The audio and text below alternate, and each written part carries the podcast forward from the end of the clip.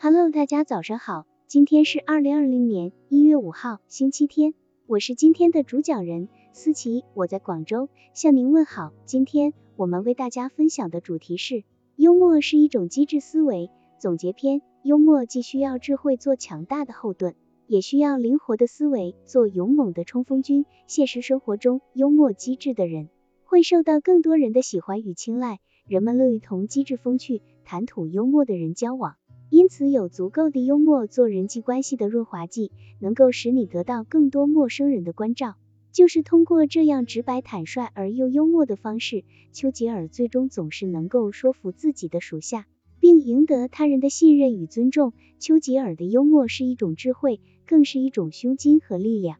他曾经两次当选英国首相，被认为是二十世纪最重要的政治领袖之一。幽默并不仅仅是一种单纯的说笑。它还是一种智慧的迸发，善良的表达是交往的润滑剂，更是一种胸怀和境界。幽默不仅能增进你和他人之间的友谊，更能使一些误解得到消除。